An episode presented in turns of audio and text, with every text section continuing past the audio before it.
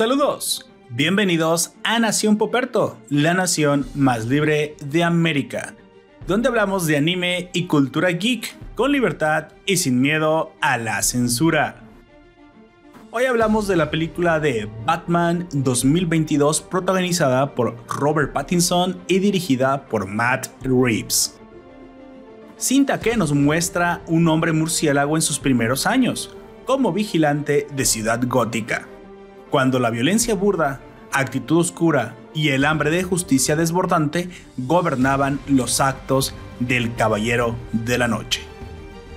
Esta adaptación ofrece una renovada versión de Gatúbela a manos de Zoe Kravitz, un acertijo reimaginado a cargo de Paul Dano y un joven Bruce Wayne, cuya mente ocupa una y solo una cosa: venganza. Ponte cómodo porque comenzamos.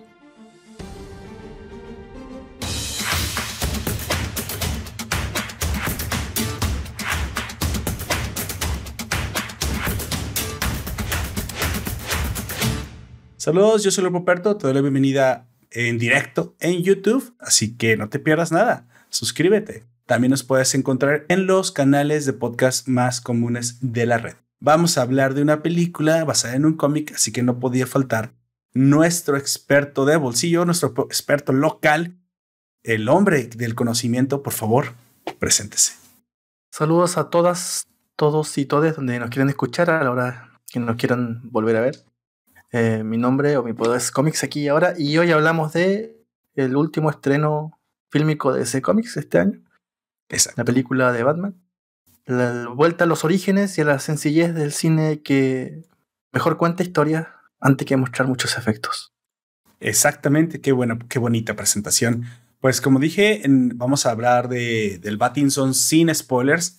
Y bueno, vamos, vamos eh, poniendo un poco de antecedentes, como siempre, un poco de historia nada más para saber eh, de qué estamos hablando. Si ustedes no la han visto, que están esperando, vayan al cine, ya está en todos los cines de la República Mexicana. Me imagino que también pasa lo mismo con Chile y muy probablemente para toda Latinoamérica.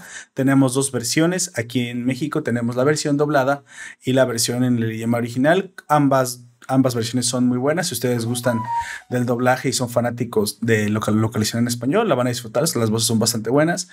Y también las voces originales, bueno, son, son una, una pasada si ustedes son, son fanáticos de escuchar las películas en sus voces originales. The Batman es una película eh, obviamente dirigida por Matt Reeves. Eh, recordemos que este es el último director que ha tomado el manto del Caballero de la Noche por, después de Zack Snyder. Eh, y obviamente se basa en las historias de Batman, pero hay que hacer una especificación. Se está basando en una etapa de Batman temprana donde él apenas ha comenzado a ser un, superhéroe y apenas está aprendiendo a hacer eh, lo que Ciudad Gótica necesita. Es protagonizada por Robert Pattinson como el personaje titular, el Batinson, como ya es costumbre decirle a, a los actores combinando con la palabra Bat sus nombres. Y también tenemos a personajes de la talla de Zoe Kravitz, Paul Dano, Jeffrey Wright, John Torturro, Peter Sarsgaard, Andy Serkis y Colin Farrell como el mítico pingüino que eh, ya se nos anunció. Tendrá un spin-off como serie en HBO Max de El Pingüino. Y quién sabe si al rato una película, no sabemos, pero parece que el personaje ya está planeado para largo, así que este universo parece ser que se va a extender en la plataforma tal cual como Disney lo ha venido haciendo con su cuarta etapa del MCU. Esta película fue anunciada en el 2015. Con Affleck recordamos que hubo la polémica del problema de, alcoholismo, me, parece que por ahí, o no sabemos exactamente a ciencia cierta qué pasó con él, y eh, se cancela para ser tomado el proyecto por por Matt Reeves y el cambiado el Batman de Batfleck a, a Pattinson. Y bueno, esto fue lo que terminó sucediendo. Se retrasa siete años y por fin ve la luz en 2022. Eh, para nada más. como, de, como detalle al final. Perdón, el perdón. de febrero y los primeros. El 4 de marzo como fecha de estreno mundial y luego ah, sí, sí. febrero y primeros de marzo, la preestreno. Exactamente. Es, eso a veces cambia de acuerdo al país, pero eso era lo que se anunciaba de forma internacional. Aquí en México creo que se estrenó internacionalmente junto con Estados Unidos. Casi siempre es así por la cercanía. Lo que ya no puedo hablar de otros países porque no sé cómo se maneja el resto de Hispanoamérica. Sin embargo. No, aquí también eh, se estrenó, se estrenó el 3. Aquí está. Ah, perfecto. Entonces fue un estreno mundial, mundial, mundialísimo. Como dice, el mundo mundial. Pero eh, al margen de la guerra de Ucrania, esto podía haber sido diferente porque estas cosas cambian el mundo. Nada más como nota del margen, eh, para acabar con esto, con, los antecedentes, eh, recordemos que se ha proyectado desde HBO que muy probablemente, de acuerdo al éxito de esta película, Batman se tiene pensada para hacer una trilogía, o sea, Battinson, de Batman de Battinson, una trilogía que se continúe precisamente en la plataforma. Obviamente este tipo de planes a veces se cancelan de acuerdo al, al, éxito de la cinta, pero todo indica que hasta el día de hoy en taquilla no ha sido una decepción no ha sido mal recibida por la crítica, tampoco ha sido, bueno, depende de crítica, no ha sido mal recibida por los espectadores y al menos ha sido rentable, lo cual es lo más importante para que un estudio sepa si va o no a continuar con el, con el proyecto. Ya se nos haya gustado o no nos haya gustado, pues bueno, ahí es donde entra Don Comics, porque si algo, si algo me interesa en este momento es saber la opinión de Don Comics específicamente de esta, de esta adaptación. Así que, eh, Don Comics, por favor, eh, le cedo la palabra. primero, eh, ¿en, qué, ¿en qué historia se, se involucra? Por ahí nos contaron que eran los primeros años de Batman. Y este, ¿qué historias toma en concreto? Batman año 1 de em, Frank Miller. Año 1 de Frank Miller. Toma elementos del famoso Long Halloween. Elementos más, más escasos, eso sí, pero toma algunos elementos y también del otro cómic de mm, Darwin Cook, Batman Ego. Batman. Pero la base fundamental, me parece a mí, es Batman Año 1. Eso sí, suavizando mucho el guion, el cómic de Batman Año 1. ¿eh? Acá es mucho más family friendly que el Batman Año 1. Una de las cuestiones que a mí me parece más interesante y con las que ha tenido más éxito las películas de Batman a lo largo de la historia es que siempre tenía los mejores actores de su generación. Em, cuando la saca em, Tim Burton, em, Michelle Pfeiffer, Danny DeVito, quizás Jack Nicholson era de una generación anterior, pero estos actores eran los mejores de, en su momento, eran las mejores actuaciones. Eh, lo mismo pasa con Nolan. Christian Bale es un actor de peso, Gary Oldman es eh, el comisionado Gordon. Y durante esas, esas sagas de dos películas, la primera y tres, la segunda, eh, tenemos las malas películas, eh, en donde nos sacan, no son los mejores actores de su generación, ni, ni por lejos son los que mejor actúan. Excepto yo podría decir que Robert Pattinson ha tenido George Clooney, no sé cuántas películas realmente buenas ha tenido Ben Affleck. Y vuelve a ser nuevamente eh, la cita de los mejores actores de una generación. Está Robert Pattinson, está mm, Kravitz, está mm, eh, Barry Colin, Farrell creo que hace un gran papel. Barry Keegan, Barry Keegan, que es un actorazo. Colin Farrell, como tú dices, y mm, Andy Serkis, que pasa de la actuación a la dirección, alguien es, es muy multivoco. Y eso es una de las me parece que es la clave del éxito de esta película, que vuelve a los orígenes. Y como pasó con la con las dos de Barton, como vuelve a pasar con la, con la de Nolan, simplemente cita a los mejores actores de su generación.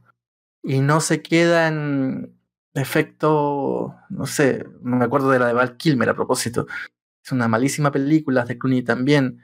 Las de Affleck, aunque Affleck en definitiva nunca tiene una película en solitario, pero no es una actuación que cuadre mucho. Y acá tiene, por el contrario, buenos actores porque estos actores tienen que tratar de traer a la realidad personajes que son de caricatura. Sí, claro. Y, y que es fácil fallar al tratar de hacerlo.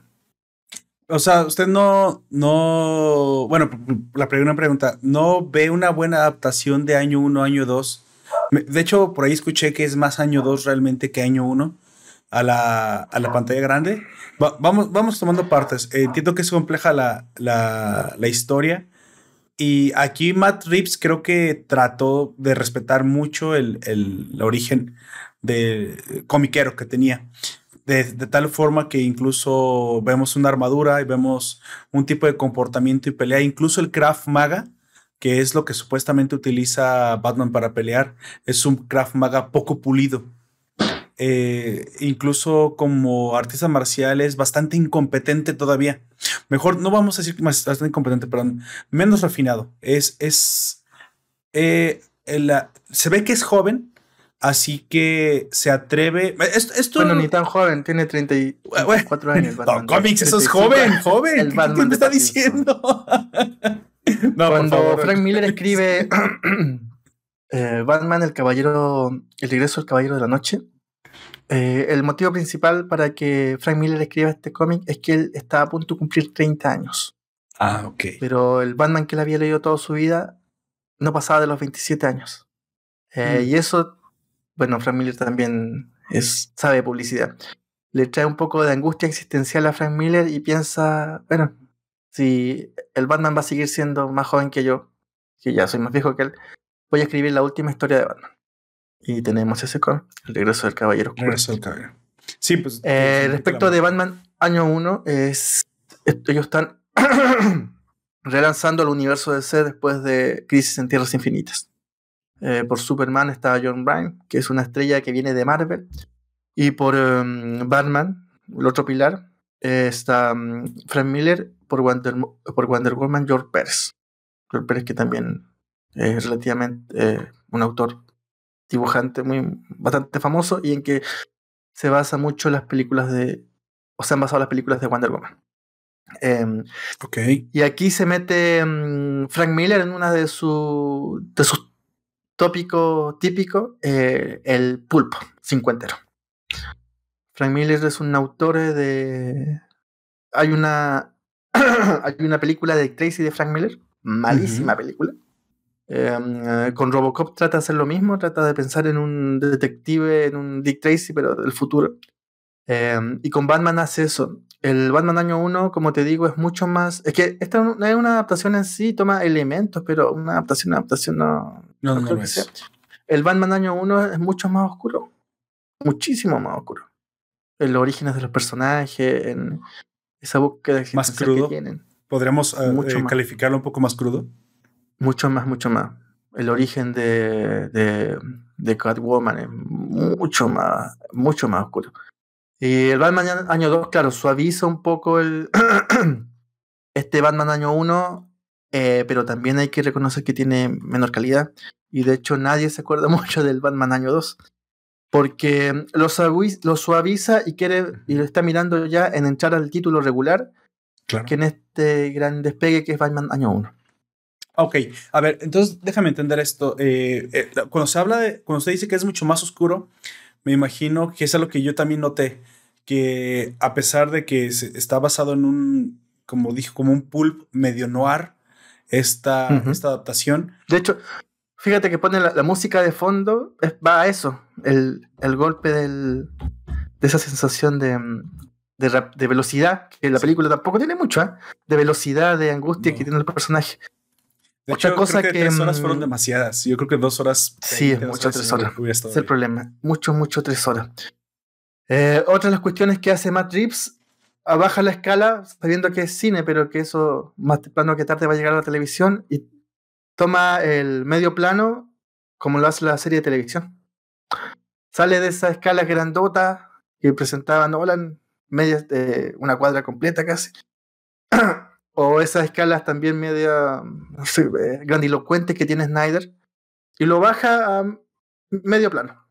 Nunca, nunca se abre mucho más allá la, la, bueno, no nunca, pero muy pocas veces abre mucho más allá la imagen, salvo cuando están los dos personajes principales. En el techo del edificio, ¿no? Creo que es cuando más, más se abren los planos.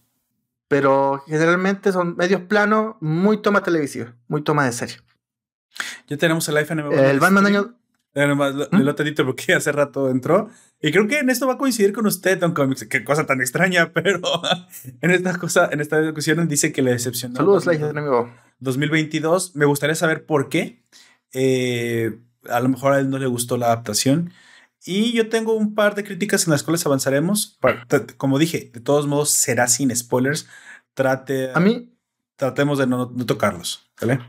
A mí en lo personal me gustó, es que no es una adaptación, sino que toma elementos. Buscar una adaptación de un cómic ya no tiene mucho sentido. Nunca tenía mucho sentido, sinceramente. Las películas más exitosas de superhéroes no, no son adaptaciones de cómics. Y ese es el problema. En eso cayó también Snyder. Él quería hacer adaptaciones, quería citar al cómic. Pero no se puede porque son caricaturas y son personajes vivientes los que llevan al, cine.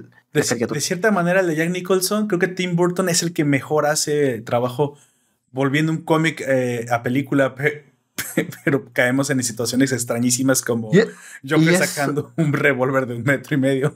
Ya, ahí volvemos a lo que te decía al principio. el eje de esta buena adaptación, de estas buenas películas de Batman, es que son los mejores actores de su generación. Fuera de cualquier otra cosa, son los mejores, los tipos que mejor actúan. Sí, definitivamente. Y en eso, y eso es lo que hace que unas películas sean mucho mejor que otras. Claro, definitivamente creo que la actuación, hay, otra cosa que podemos eh, notar aquí, creo que la, actuación de, de, Robert Pattinson estuvo a la altura. Tampoco es que fuera un, un, papel que requiriera un Al Pacino, o sea, no me malentiendan, Batman es complejo en sí, pero creo que eh, Robert Pattinson da una sorpresa, creo que para bien definitivamente, no, yo no sé para qué algunas personas, porque ha hecho muchas películas y de hecho en El Faro notamos que su calidad actoral le pasa el efecto DiCaprio, que comienzan haciendo papeles muy, muy, muy de galanes, muy, muy simplones, muy en su juventud, pero eso no significa que, sea un mal actor. De hecho, Al Pacino también eh, sufre ese, sufrió ese mismo efecto, nada más que no somos lo suficientemente viejos para recordar como muchos de los actores hoy consagrados como grandes actores del cine hollywoodense comienzan sus papeles como actores, con papeles, eh, su carrera con papeles muy juveniles, de poca que necesitan poca experiencia, pero eso no quiere decir que no sufran una transformación a lo largo de su técnica. Creo que el ejemplo más claro de esto es recientemente es Leonardo DiCaprio, pero creo que vemos en Robert Pattinson una, una consagración a un actor que quiere algo más allá. Ya no quiere ser considerado el clásico este galán, galán de telenovelas sin nada más que su aspecto físico. Y en esta ocasión se pone la capucha, tapando por, de hecho, esta, no sé si lo notó, pero de cierta manera tal vez me imagino una plática con Matt Reeves, eh, oye Matt, no quiero, no quiero ser el galán de la película, no, no quiero que se me considere por, por, mi cara, por mi belleza física, que, valga hasta decir, eh, no, es, no es feo Pattinson, pero incluso en las, en las ocasiones que no tiene su, su capucha, eh, es, está muy, em, como digo, hay un funeral, así que está muy, muy, muy X. Como decimos aquí en México, está demasiado insípida su figura, como casi tratando de no enfocar su belleza natural. Cosa que no, que no sucede eh, con Gatubela, que me parece que usted no, no sé si eso sí lo podemos decir, que cuando no trae el traje y cuando trae el traje, incluso cuando trae el traje lo que resalta la figura femenina que tiene Gatúbela. Y creo que en esto queda mucho mejor para que Anne Hathaway. Sinceramente, la Gatúbela más sensual que he visto jamás interpretada Obviamente, después de Michelle Pfeiffer, porque Michelle Pfeiffer no interpretó a Gatúbela. Michelle Pfeiffer interpretó a Michelle Pfeiffer vestida de látex. Así que esa no era Gatúbela. Esta Gatúbela eh, es lo que debió haber sido Halle Berry y no logró hacerlo. Oh, verdad, mala película esa. No, no era una mala actriz elegida para eso, creo yo, pero mala película, sinceramente, porque Halle Berry tiene una, una, una calidad específica y un peso específico como actriz. Sin embargo, aquí me parece que Battinson. Eh, bueno, son años. Sí, ¿Sí? Eso, esos son cuatro o cinco años en que empieza a dar. ya empieza a dar palos de ciego. Sí. Porque después lo que viene después de eso es Constantine. Que también es un bodrio. Hablemos de otro personaje que también me, ¿A usted no le gusta ese Constantine? Pues que a usted no le gusta Neo, Neo, no se va Neo. Ahí ya no hablamos. Bueno, quizá algún día Barry Keegan va a ser Constantine. Va a lo mejor sí. a hacer una película de ¿Vio, culto. ¿Vio usted el, de la serie de A. Roberts? A mí me gustaba ese Constantine.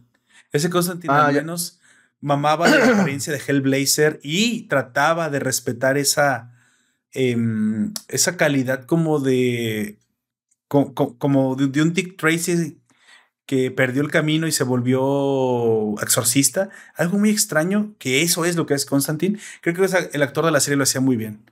Pero la cancelaron que porque precisamente la, la serie de Constantine era muy oscura. Ahí sí muy, muy cruda. Incluso tiene capítulos con verdadero terror dentro de televisión. Y creo que eso no le jugó muy bien a su favor.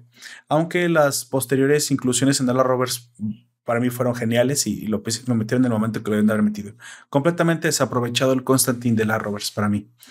Bueno, hablemos un poquito de los villanos. Creo que esto no es spoiler tampoco. Ah, vamos a ver dos villanos específicamente. Uno, uno ya transformado en su versión, digamos, final y otro que se pronostica será un villano en el futuro. Estamos hablando de The Riddler o el acertijo y el pingüino. ¿Sí? El primero interpretado por ¿Cómo se llama? ¿Cómo se llama Jeffrey Wright? Dano? No, Paul, Dano. Sí, Jeffrey Wright. Sí, tienes razón. ¿Paul Dano? Sí. Es que se me, se me tergiversaron los nombres, pero creo que ah. es. No, Jeffrey Wright es, perdón, es, es, Jim Gordon. Este. Paul Dano es el. Sí, Paul, Dano es el, Riddler. Sí, el acertijo. Bueno, voy a, voy a aventurarme a decir que a lo mejor no. Mucha gente no le va a gustar. A mí no me gustó ese Riddler. Pero no es que quisiera yo la versión de Jim Carrey, es que yo no esperaba ese Riddler. Y es que este Riddler es prácticamente el asesino del zodiaco. Ahora, entiendo que por el tono noir que tiene la película, queda, perfectamente. Sin embargo, no me, no me hizo match con el nombre. Pudo haberse llamado de otra manera. Es más, creo que pudo haber tomado otro, otro villano y simplemente un poco el relojero tal vez tal vez hubiera quedado incluso como que el relojero un poco un poco más más ad hoc creo que el Riddler em, no no es el que estamos acostumbrados esto pues a mí no me no me cuadró pero no es un mal villano y creo que queda perfectamente bien con el tono de la película que es más policíaca. Recordemos que Batman es surge como la respuesta al clamor popular por justicia en una Nueva York dominada por la mafia y también vemos varios nombres repetirse como Maroni, como eh, Falcone, Falcone, varios nombres que para los que no son lectores de cómic tal vez no sepan, pero para Bruno Díaz no siempre tuvo archienemigos superlativos. Él comienza peleando contra el crimen organizado, digamos de alguna manera, porque recordamos que los cómics surgen en una época, o los héroes surgen en una época donde el clamor popular o la cultura popular plasmaba en papel lo que se deseaba a nivel subconsciente. Superman surge como una respuesta a la Segunda Guerra Mundial y Batman surge como una respuesta al, digamos, al Chicago de Al Capone, al, al Nueva York de los italianos en aquel entonces de Hells. Recordemos que del lado de la casa Marvel también tenemos contestaciones muy similares con Punisher, con Daredevil de Hell's Kitchen o, Spider-Man mismo en Nueva York, de, específicamente de Manhattan. Entonces, no, no sé, bueno, eso, depende, ya, y no sé exactamente si está en un solo lado, pero recordemos que este, este Battinson está interpretando un Batman que está haciendo el trabajo policíaco porque la policía está completamente sobrepasada. Y en esta película me gusta, eso sí me gusta, o sea, es que hay cosas que toma bien Matt Reeves, definitivamente que, trata de interpretar. No creo que sea una, todo mal o todo bien. No. Tiene, tiene, ahí sí tiene luces y sombras, pero en general creo que se deben de intentar estas cosas, porque si no siempre nos van a dar, como dice Don Comics, si no le gustan películas presuntuosas, grandilocuentes a la Zack Snyder, que a lo mejor no, no, no se toman en serio al, al, al, cliente. Y en esta ocasión creo que Matt Reeves nos toma en serio y mete historias más realistas, más cercanas al, al, televidente eh, de hoy, porque recordamos que el Zodíaco nunca fue atrapado. Eh, y el Zodíaco jugaba con la policía. Les mandaba cartas con varios acertijos y nunca lo pudieron atrapar. Ya sé muchos asesinos seriales que nunca fueron encontrados. Creo que siempre es muy atractiva la figura de estos criminales tan impresionantes para la psique humana. Pero volviendo a, los enemigos, tenemos un Riddler y un Colin Farrell que interpreta a un pingüino, que no me acuerdo cuál es su nombre real, este, en el, creo que le dicen del pingüino y ya, si lo dicen, no, no, no lo recuerdo, que le queda, que es la primera vez que veo un pingüino que no me da risa. Sí, creo que Danny DeVito había hecho pues, la interpretación que Tim Burton le había pedido, pero no te lo tomabas tan en serio. Y en, y en, ese sentido también me gustaría preguntarle qué le pareció esto. Si son los, si es el pingüino de los cómics, o sea, si es, si es la mafia, o si, si representa esto la supuestamente la mafia que, que es que eso también es una, es una evolución que tiene el personaje desde los años 90 hasta acá. Se vuelve una especie de el típico dueño del bar en que se mueve todo por debajo. Eh, antes de eso, en los cómics no era tan así, era más un ser monstruoso que el que representa a Danny DeVito en la película de, del 89.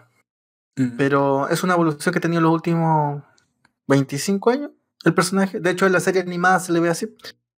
Y me parece que es debido a la serie animada que se le ve, que termina siendo este dueño de bar eh, una especie de pilar de los o un tercer eh, jefe mafioso que de una u otra manera empieza a subir y blanquea negocios y ese tipo de cosas. Pero creo que para el tono que le quiso dar a este, a este Batman Matt Reeves queda, queda bastante bien. Creo que yo, sinceramente, voy a, voy a decir algo que a lo mejor es contra, contraintuitivo, contraproducente con la película, pero yo sí hubiera querido un poco más efectos especiales, un poco más, no, los efectos, yo entiendo que los efectos prácticos fueron la, digamos, la, la fuerza de la mercadotecnia de esta película que se, que se propone como una película con prácticamente escenas lo más naturales posibles. Incluso eh, se alcanza una escena impresionante de choque con puros efectos prácticos. Sin embargo, sin embargo, y esto no sé si tiene que ver, eso es algo una presión personal, que no estoy tan acostumbrado o no me gusta tanto las cámaras demasiado movidas y demasiado borrosas. Como dijo Don Comics, corta medio plano, hace acercamientos, no, no se, no se va a alejamientos por lo mismo de que va a venir a, televisión, pero, pero tal vez, tal vez se, pasó demasiado en, cámaras em, con, planos muy, muy cerca y demasiado oscuros. Creo que un poquito más iluminada la película, no, sobre todo en primer plano, no me hubiera enojado, pero entiendo que trata de, eh, transmitir un aura de, de oscuridad siempre alrededor del Batman, pero yo personalmente no disfruté esta parte, no disfruté eso. De seguro, cuando yo la vea en mi casa, tendré que mover los, la gama de colores de la, de, la televisión y ponerla en modo brillante, porque, o en modo más iluminado, porque no me gustó que fuera tan, tan oscura.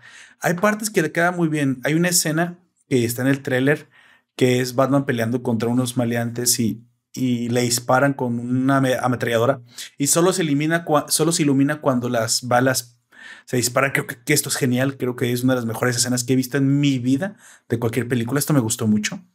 Este, eh, la coreografía, o sea, apagas y prendes la luz, apagas y prendes la luz y en cada momento da esta escena, pero te la crees, o sea, te crees que están peleando.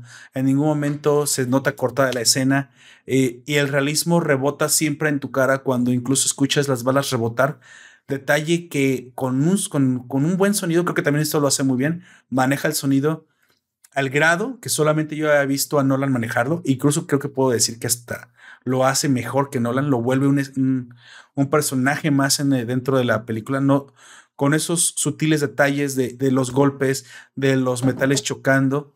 Se nota que Batman es torpe, torpe le pegan las balas él se pega con las paredes, él se golpea mucho, bueno, en una escena se, casi se nos mata.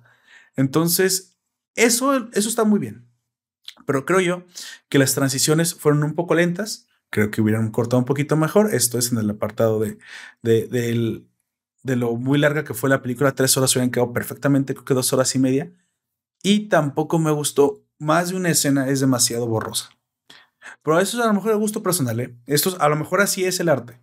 Y, definitivamente a lo mejor hay mucha gente que esto sí le gustó que estuviera presente, pero a mí no.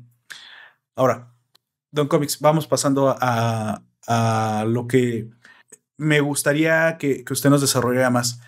¿Es esto entonces un caballero de la noche que vuelve a los orígenes? ¿Es el verdaderamente lo que debió haber sido desde un principio? ¿Esto es lo que debe de, de seguir como, como futuro del, del apartado cinematográfico de Batman en el cine?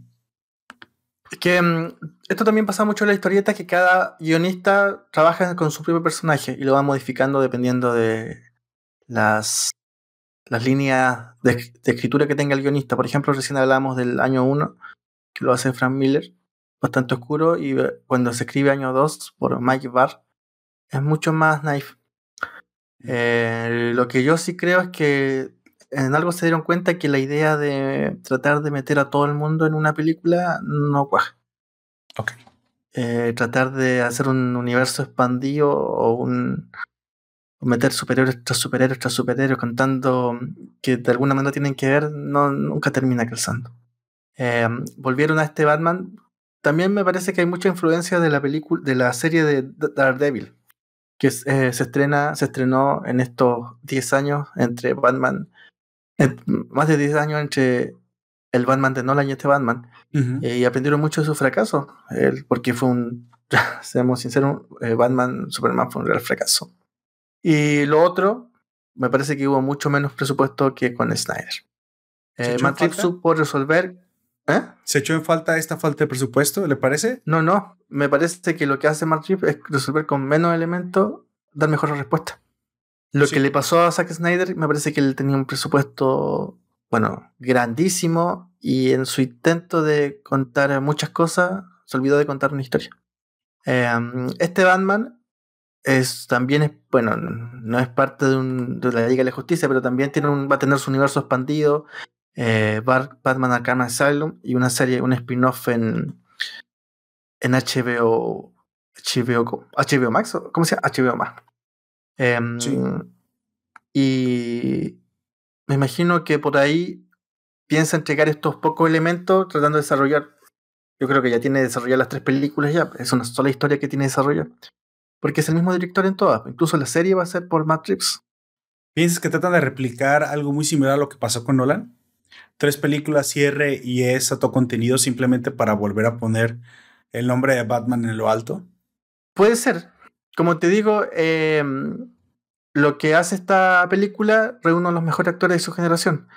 Eh, con las tres películas van a pasar 10 años y en 10 años más nadie sabe quién va a estar eh, actuando o siendo cabeza de, de cartelera en el cine. Tampoco, porque pasa mucho que mm, ya después de la segunda película hay ciertos tíos de los protagonistas, de uno o dos protagonistas, y ya la tercera ya tiene menos apariciones, o se decide no hacer ciertas cosas que hacía en la primera. Y yo creo que eso Matt Reeves también sabe eso, entonces es mejor mm, dar una consecuencia. Sí. Y tratar de hacer esto mm, de manera continua, sabiendo que se va a acabar sin un, sin un final, sin una como es lo que no, como es lo que trató de hacer, me parece Snyder, de hacer una extensión, una extensión inmensa, eh, supuestamente iba a venir Man of Steel 2, iba a venir la, la, Liga de la Justicia, la Liga de la Justicia Dark, eran, bueno, no sé si es tan real, pero alguna vez escuché que eran por lo menos 5 o 6 películas que pretendía ser el universo expandido de Zack Snyder, incluida una de Batman. Pregunto, ¿no pueden convivir esas visiones? O sea, la visión de Snyder y la visión de, de Matt Reeves no pueden convivir. O es que no sé quién paga dos entradas en cine para mi personaje. No, lo, lo, que me refiero es que, bueno, tenemos también en, en Marvel, no todas las películas tienen el mismo tono, aunque los personajes compartan universo, o pueden no compartirlo. Tenemos el ejemplo perfecto de la comedia de Thor, de Thor 3, que podrá gustar más o gustar menos, pero el personaje se prestó para la mera verdad el desperdiciar Ragnarok. Eso es lo que hizo este Tiki, eh, Taka Waikiki, pero no me acuerdo del Taika Waikiki. Taika Waikiki, que me parece que es una película graciosa, creo que cumple su objetivo, pero desperdició completamente un evento tan importante como Ragnarok. Si me lo pregunta, pero también luego tenemos en ese universo también series como la de Daredevil que apuesta por ser una, una un pulpo, un, un noir mucho más interesante. Y aún así pueden convivir.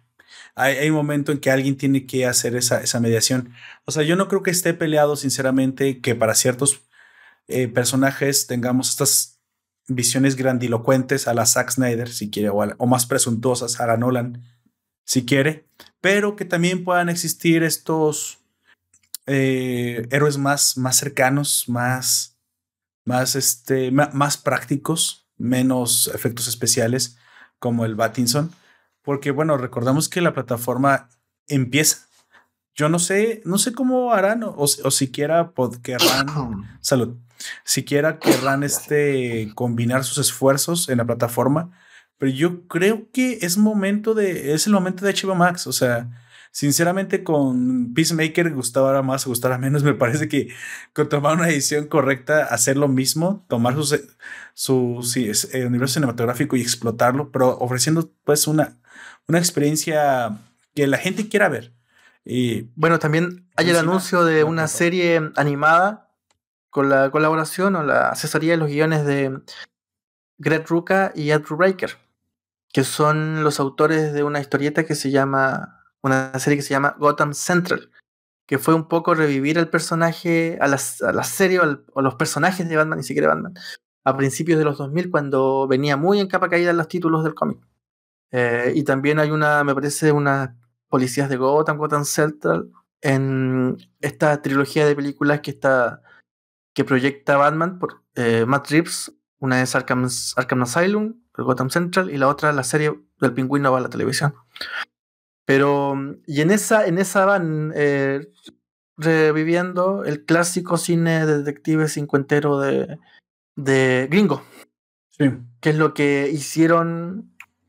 Bueno, también el probablemente van a suavizar el, giro que haga Edward Baker y, y Greg Rucka que hicieron en el cómic. Es un cómic bastante. Es, no, es adulto. No creo que lleguen a esa altura ni en la segunda película o tercera película, ni en la serie de animada.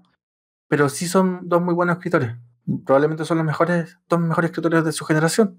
Hasta la aparición de Tom Kim, quizás son los mejores escritores de cómic del 2000 para, para acá. Pero mm, en eso están. Eh, se dieron cuenta de que a veces es mejor gastar plata contando una buena historia que tratando de meter eh, personaje tras personaje tras personaje.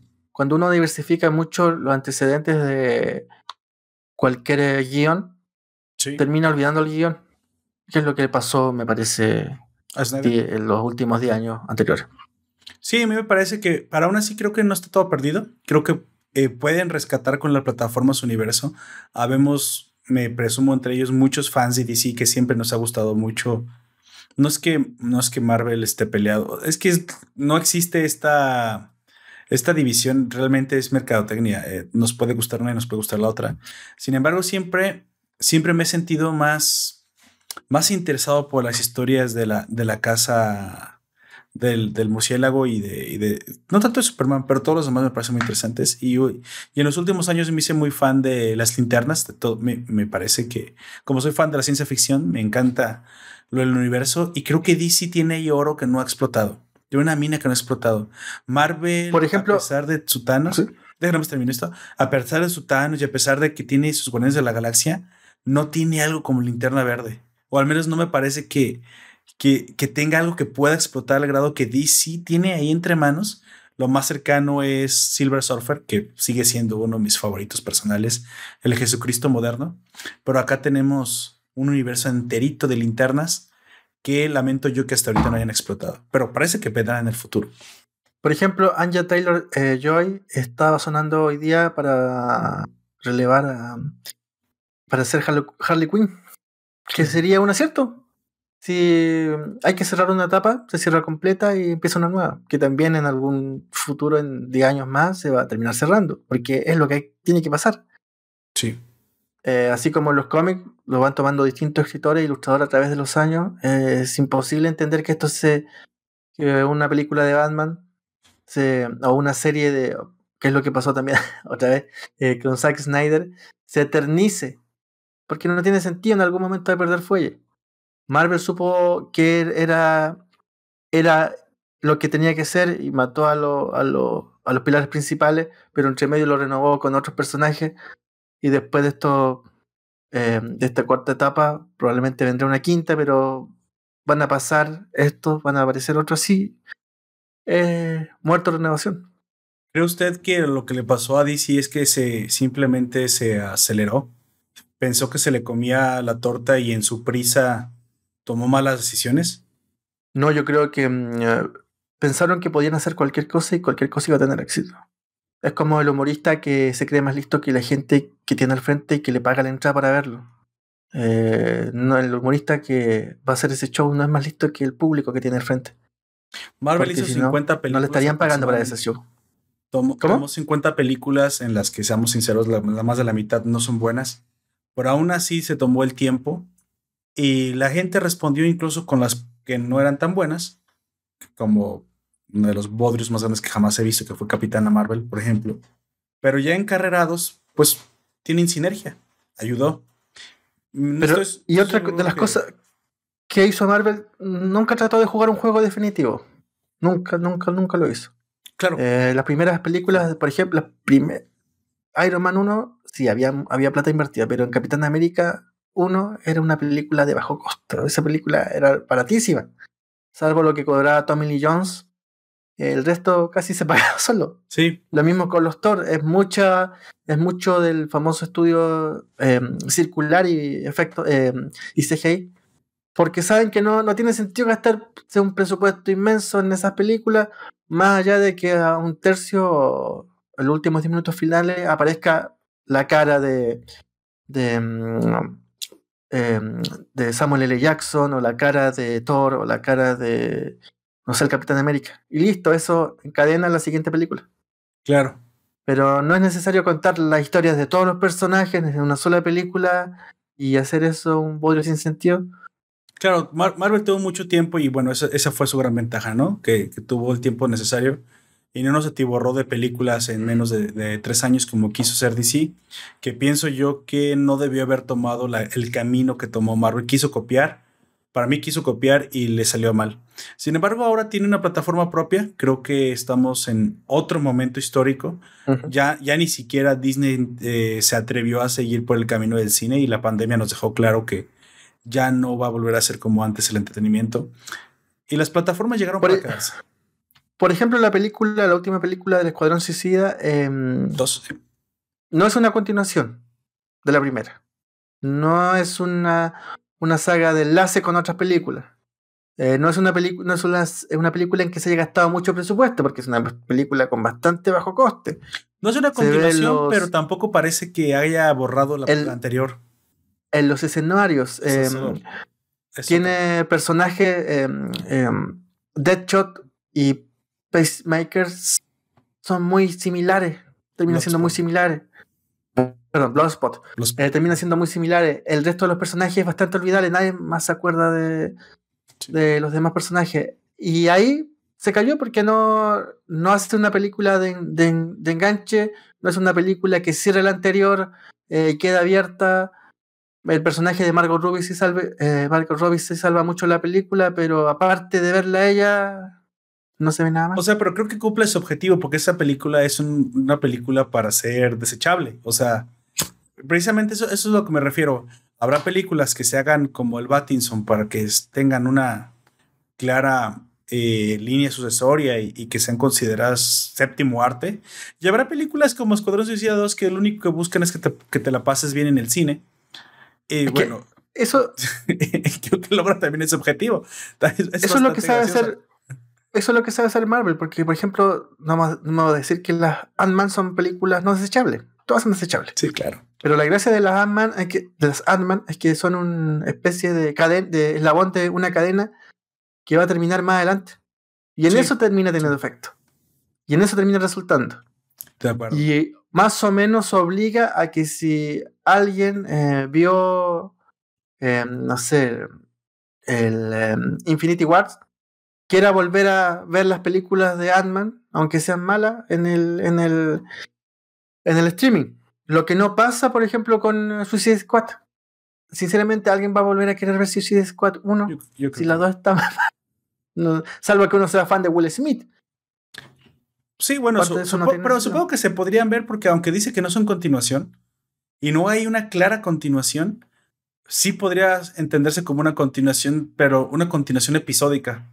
O sea, como dos aventuras del mismo universo que se realizan en diferente tiempo y no hay como que una especificidad en negarse, sobre todo porque Viola Davis vuelve a ser la misma actriz. Y creo, yo me quiero quedar con el hecho de que, de que sí son continuación, pero que no, no afectó la primera los eventos de la segunda, más allá de que conocimos a Margot Robbie como el personaje principal. y a Viola Davis, que para mí sigue siendo una excelente, de lo mejor, de la mejor actriz, de, de la mejor interpretación que he visto de la hija de puta que es esta. Uh, ¿Cómo se llama su personaje? Em, Amanda Waller. Amanda Waller, que hasta, hasta Batman clonó sin, sin su permiso. Y si no saben que había hecho eso, pues imagínense que, que de, lo que más es capaz. Terry, Terry Wiggins, creo que es su apellido, es este Batman del futuro. Pues bueno, es básicamente el clon de Batman sin permiso por parte de Amanda Waller. Pero bueno, ese es otro universo y a lo mejor me gustaría ver un Terry del futuro, un Batman del futuro, tal vez me lo traigan al HBO Max. Creo que se pone interesante y en ese tenor... Pero está la serie, ¿no? La serie no es mala. Tenemos la serie, no, no, no, no, al contrario. animada. el hecho de que está muy buena, me parece que también da pie a que muchos fans como yo de DC querramos pedirle a la plataforma, oye, la plataforma, la plataforma está ahí para vender. Seamos sinceros, la plataforma quiere vender. Entonces, para vender, te va a preguntar, oye, ¿qué quieres que ponga yo en mi plataforma? Pues, oye, dime qué derechos tienes. No, pues tengo los derechos de DC. Ah, ¿me puedes traer a Batman del futuro? Yo, es bastante bueno. A mí me gustó Batman del futuro. Y bueno, ahí tienes una idea. Eh, sobre ese, sobre ese línea de razonamiento, ¿qué ¿Qué historia le gustaría a usted eh, ver animada de Batman específicamente? Ya que estamos hablando de los, de los murciélagos, ¿qué le gustaría ver llevada, ya sea en cine o en plataforma, que al final será lo mismo? ¿Será exactamente lo mismo? ¿Qué historia le gustaría haber llevado a usted a la pantalla grande? Bueno, esa que hablábamos, Gotham, eh, Gotham Central, que no es de Batman, es de, lo, de todos eh, quienes rodean a, a Batman en esta oficina de policía de Ciudad Gótica. Una especie de ley, ley y el orden, pero más ¿Con Jim Gordon como el eje principal será? Eh, no, en esa serie. Es que era. Otra de las cosas interesantes que hizo Bruce Breaker y Greg Ruka es que le hicieron coral. Mm. Entonces no había un, protagonista único, se iba rotando, dependiendo del, del, episodio, se iba rotando el personaje. Hoy hay una historia que, por ejemplo, relata la secretaria, que gana un, en una Oiga, qué interesante se escucha eso, ¿eh? Es algo que sí me gustaría haberlo llevado a, a una serie y se presta para... Y el cómic está muy, muy, muy bueno. Es un cómic que envejeció muy bien. Muy, muy bien. Ah, ok, pues ya lo escucharon. Alguno de ustedes, si le tiene algunas ganas de leer algo interesante, pues ya tienen ahí. Gotham, ¿se llama Gotham o Batman? Gotham Central. Central Gótica. confirmar. Sí, debe ser Central Gótica. que es Gotham. Confirmar. Ah. No fumen niños si nos están viendo porque Don Comics. Pero eso lo ven por los adultos, así que no hay problema, Don Comics. Sí, Gotham Central. Gotham Central. Bueno, ahí lo. Está en castellano, relativamente barato. Sí, Gotham Central. Como última ya, em, pilón, dígame qué le pareció esta gatúbela. No, no lo voy a sesgar. ¿Qué le pareció en general esta gatúbela? Interpretada. Me parece que es un papel interesante la. Bueno, la última gatúbela era Halle Berry. Bueno, y Anne Hathaway, pero Anne Hathaway. Eh, ah. como que Anne Hathaway la, Quieren, meter el nombre al, final de la película, pero no. Yo lo entiendo perfectamente. No estuvo buena. Sí, me pareció bien. Es ese personaje, mm, como te digo, está suavizado. El origen del personaje del cómic de Frank Miller es mucho más oscuro. Es una ex prostituta que mm, se revela entre la dureza de las calles y empieza a ser, empieza a ser un Batman. Con, empieza a tratar de ayudar a sus amigas de profesión. Eh, no se metió ahí Matt para nada. Y termina siendo un personaje interesante. Em, no sé si volverá. Si va a llegar eh, Anya Taylor Smith, difícil.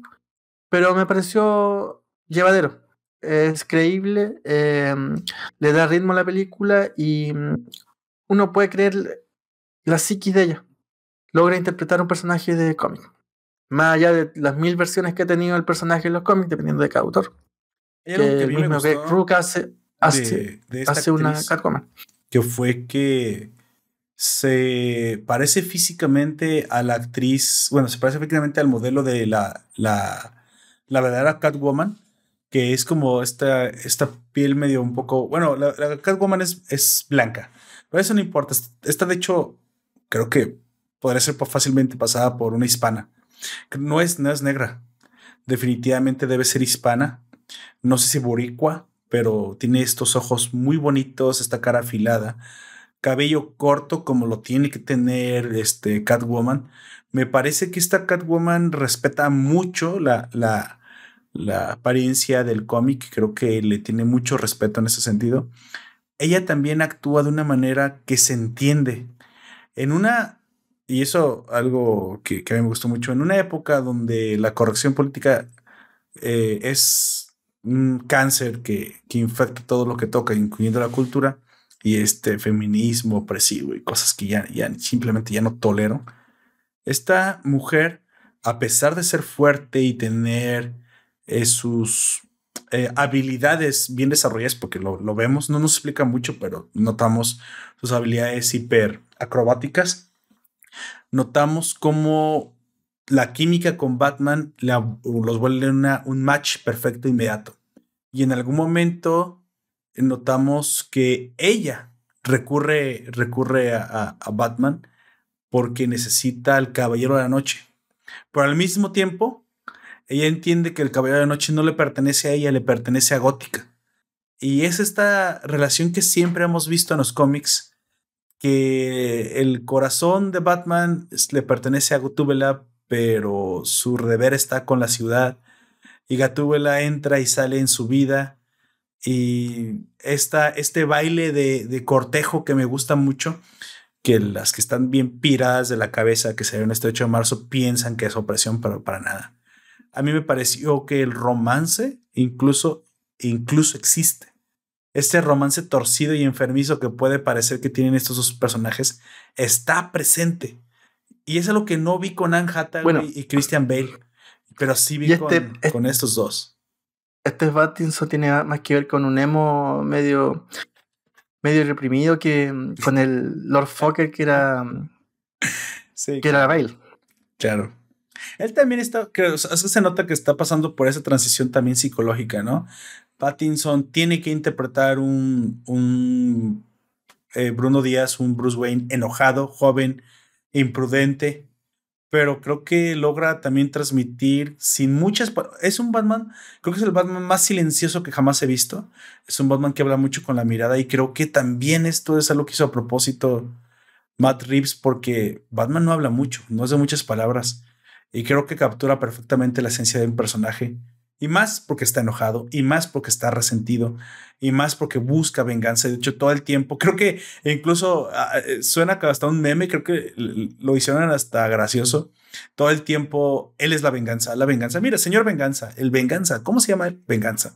O sea, como que te recalcan mucho eso para que entiendas que al final la madurez del de, hombre, creo que como la figura de, de Batman que es, es que tiene que ser algo más.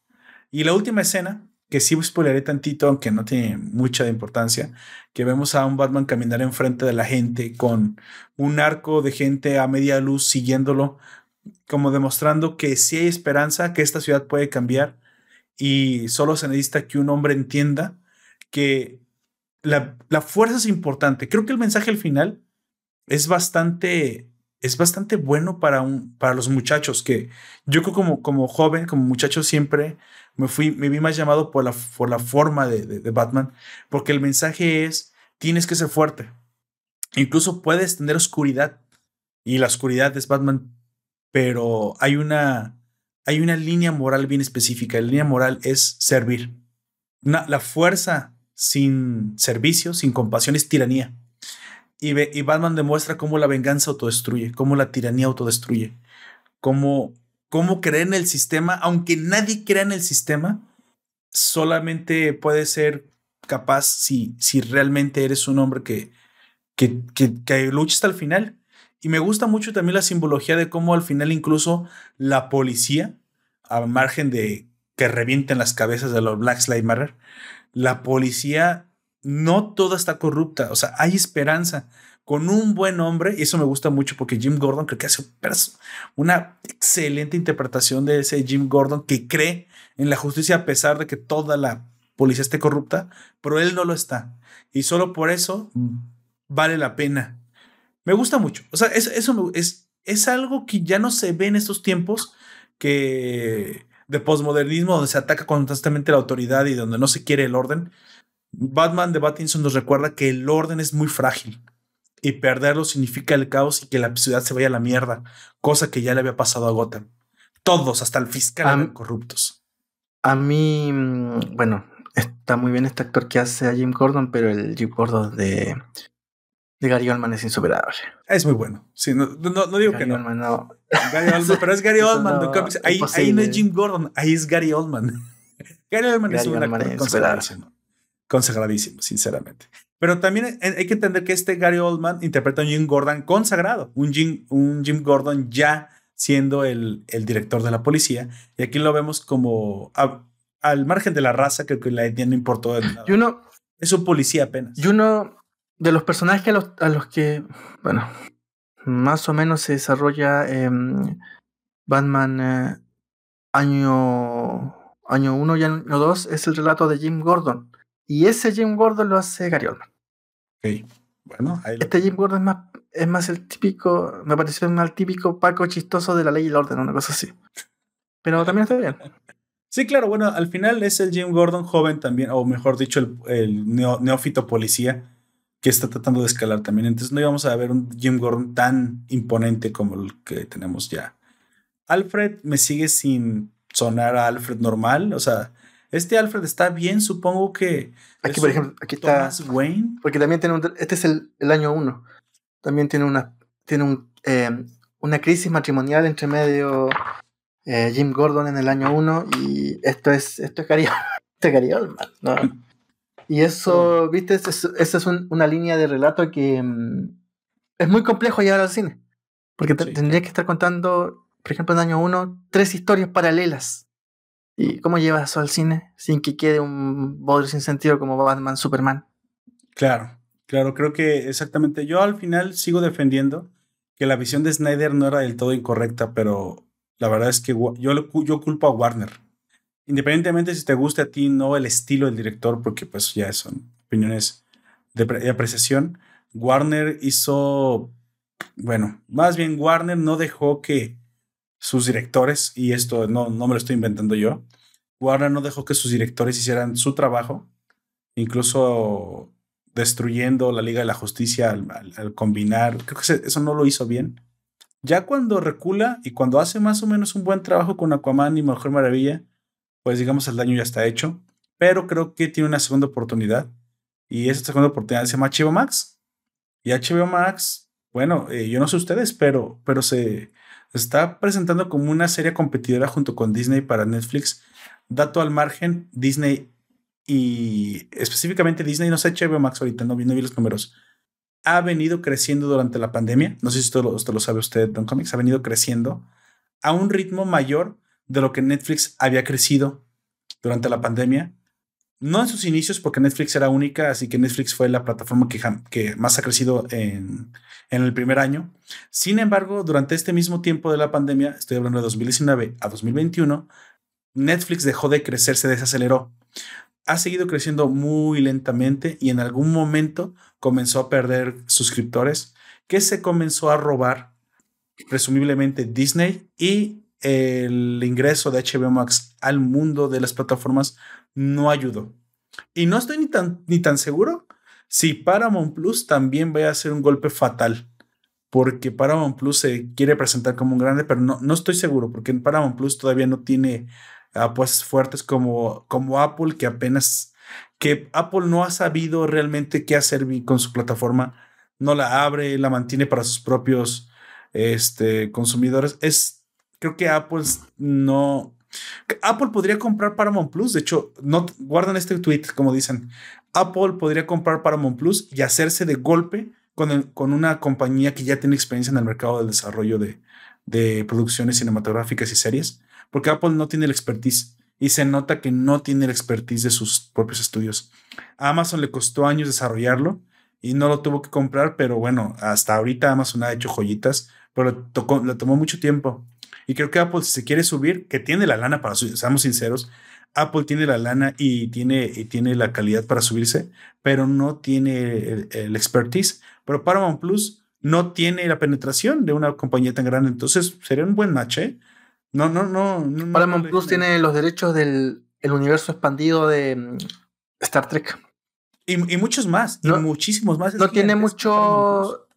Yo tuve un par de meses Paramount Plus, no tiene mucho estreno en su grilla. Todavía no. Tiene bastante serie, la típica serie recocida de los 2000, de los 90. Eh, pero no. mm, es muy family friendly Paramount Plus. Ese es el problema. Ah, y para family friendly, mejor Disney que tiene mejores licencias. De hecho, yo estoy esperando Obi-Wan con todas mis ganas. ¿eh? Se ve que puede estar bastante buena porque van a tener los actores originales.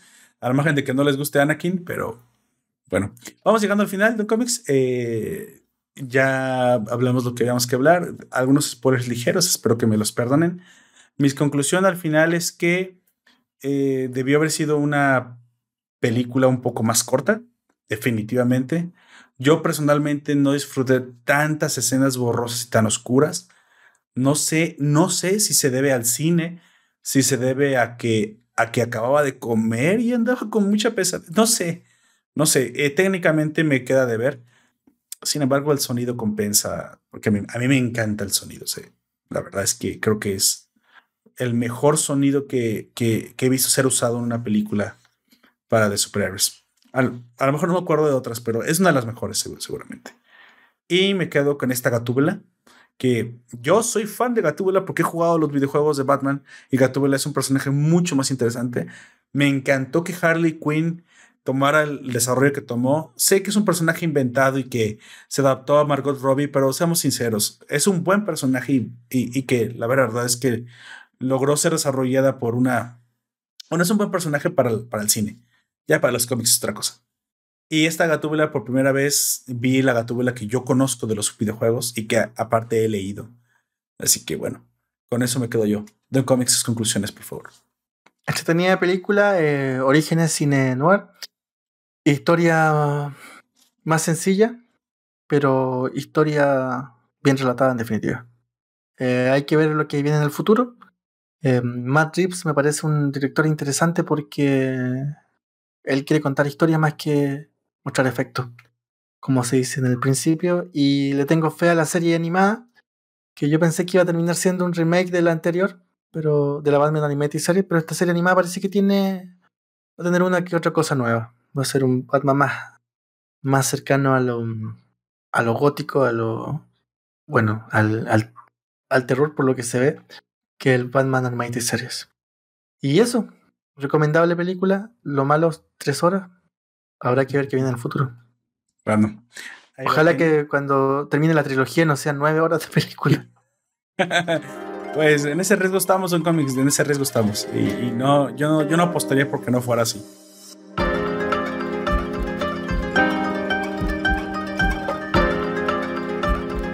Antes de irnos, me gustaría recomendarte que te des una vuelta por nuestro Patreon eh, las veces que quieras. Apóyanos desde el costo de que tiene un café al mes, menos de un café al mes, que está un dólar, un dólar y medio.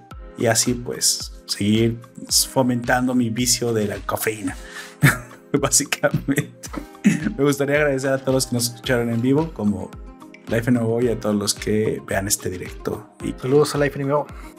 Te dejo los vínculos en la descripción de la publicación para que te suscribas a los directos en twitch.tv, diagonal Nación Poperto. Y pues bueno, eso fue todo por ahora. Yo fui Lord Poperto, me acompañó. Cómics aquí ahora, canal de YouTube, donde hacemos reseñas de cómics, libros y algo más. Un gusto haber estado contigo, Lord Poperto, y con todos los que nos, quieren haber visto, quienes nos quieren quienes, quienes nos hayan visto y quienes nos quieran volver a ver. Así es. Eh, y será hasta la próxima a, mí me gusta este formato, más sencillo, más, más entrevista, más diálogo, más, en origen realmente podcast y no tanto talk show de, que permite la plataforma de Twitch y creo que esto es un buen nicho para poder hablar de lo que queramos hablar, así que espérenos, estaremos hablando de más temas mucho más variados. Si ustedes quieren que hablemos de algo específico, por favor déjenmelo en los comentarios o envíenlo al correo electrónico que aparece en la pantalla, si no yo se los dicto nacionpoperto.outlook.com y siempre los tomaremos en consideración. O sea, para eso es todo por ahora. Adiós a todos. El posmodernismo no funciona. Crezcan, dejen la hierba y bañense. Hasta la próxima. Hasta la próxima. Ha sido un gusto.